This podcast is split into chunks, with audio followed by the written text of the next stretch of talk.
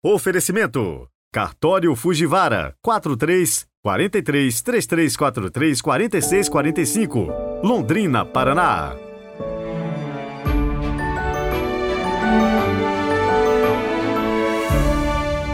Sexta-feira, 12 de maio de 2023, final de semana chegando.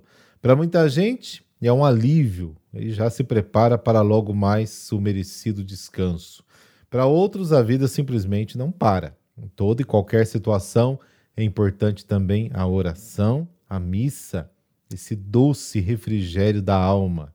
É uma pausa né, que nos restaura as forças e a nossa vitalidade.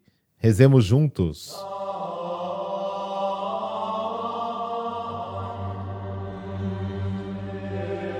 Pelo sinal da Santa Cruz, livrai-nos Deus, nosso Senhor, dos nossos inimigos. Amparai, ó Deus, nossos corações, para vivermos dignamente os mistérios pascais, a fim de que esta celebração, realizada com alegria, nos proteja por sua força inesgotável e nos comunique a salvação. Amém.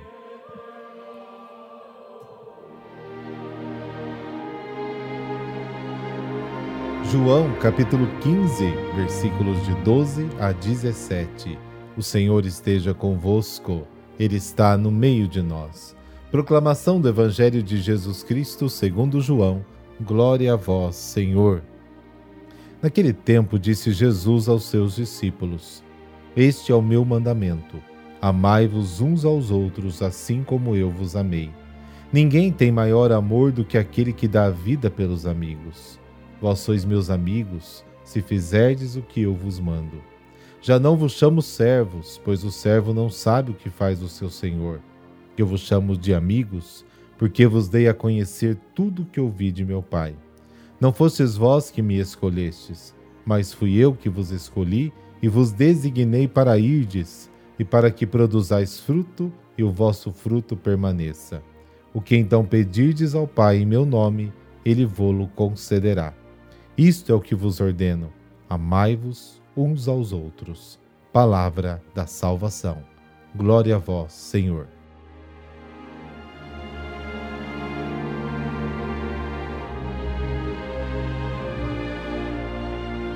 Os preceitos dados por Jesus aos seus discípulos são muitos, mas o seu mandamento específico, que resume todos os outros, é um só: o amor recíproco entre os seus discípulos.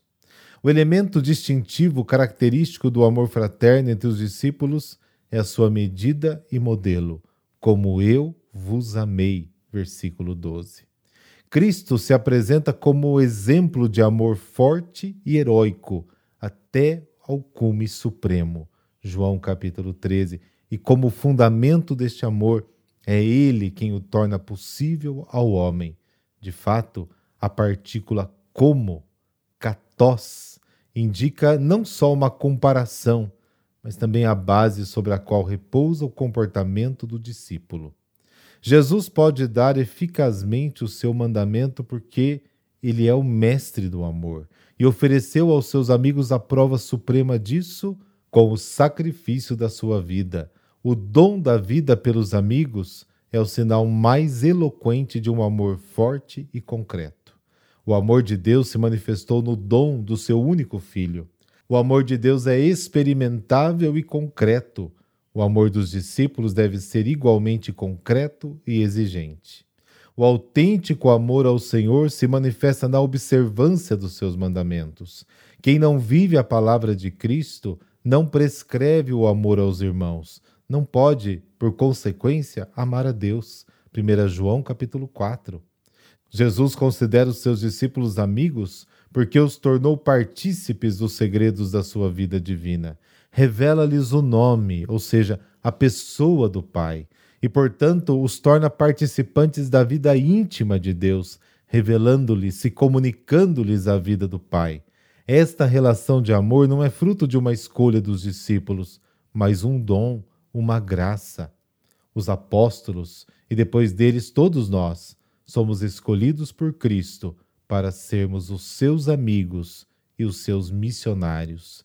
Jesus, desta forma, pré-anuncia a fecundidade apostólica de seus discípulos. Uma das consequências importantes desta fecunda união com Cristo é o cumprimento dos seus pedidos ao Pai, feitos em nome de Jesus.